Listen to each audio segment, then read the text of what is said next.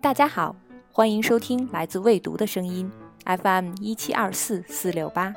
我们提供实用、有趣、长知识的新鲜资讯，很高兴与你相遇。今天是七月十日，这是一个闷热的星期五，这是全年第一百九十一天，这是入伏前的倒数第三天。在这一天出生的巨蟹座们，对人生有一种超然冷漠的诡异态度。即使当他们处在生命中最光辉荣耀的时候，还是一副与我何干的酷样。关于这一天，有一部恐怖片叫《永远的七月十日》。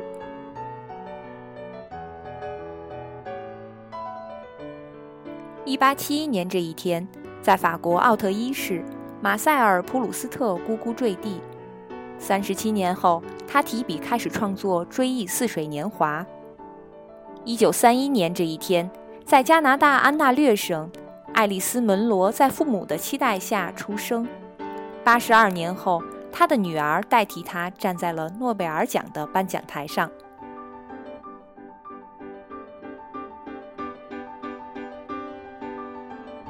一八五六年这一天，在克罗地亚斯米湾村，尼古拉·特斯拉在哥哥和姐姐们好奇的注视下诞生。在此后的人生中，他差点把爱迪生虐成渣。一百零四年后，国际单位制中用来衡量磁感应强度的单位以特斯拉的名字命名，符号为 T。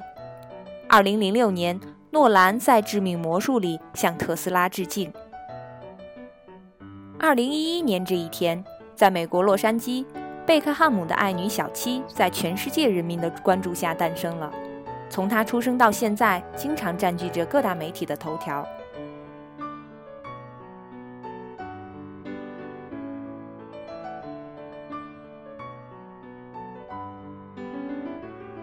二零一四年这一天，在中国北京西城区一间十平米房间的联想电脑上，未读诞生了。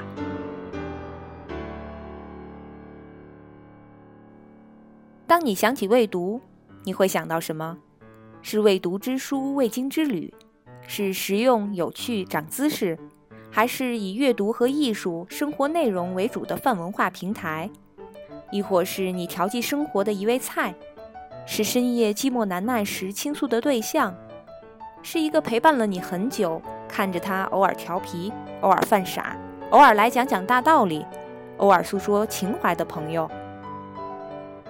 从二零一四年七月十日。到二零一五年七月十日，未读走过了一春一夏一秋一冬，终于一岁了。在这一年里，魏读君成功的吸引了三十万粉丝，平均每天有八百二十多位小伙伴陷入未读的大坑，比梵蒂冈人口还多。在这一年的时间内，魏读君共为大家推送了三百六十五期内容。是的，每天都在坚持。假设大家每天浪费十分钟跟未读君纠缠，那么一年下来，我们在一起的时间就是三千六百五十分钟。这个数字相当于什么呢？相当于六十一集《权力的游戏》。而现在这部剧刚刚播完五十集。在过去的三百六十五天里，未读君从一个孤单的背影变成了由十一个小伙伴组成的战斗团队。从一个单纯生产内容的账号，变成了集新媒体、周边产品和超强技术支持的聚合类平台。在八千七百六十小时的时间里，未读出版事业部的豪杰们共出版了三十五本书，相当于每十天的时间就有一本精心编排、内容霸气的新书蓄势待发，准备占领你的书架。在五十二万五千六百分钟内。未读公关事业部的全美女团队共组织了十四场线下活动，每场线下活动都要花费将近一个月的时间进行策划、沟通与协调。这样的用心，只为了给每位到场的朋友提供最棒的活动体验。而在一年后的今天，我们的电台也正式上线了，荔枝 FM 一七二四四六八，欢迎订阅。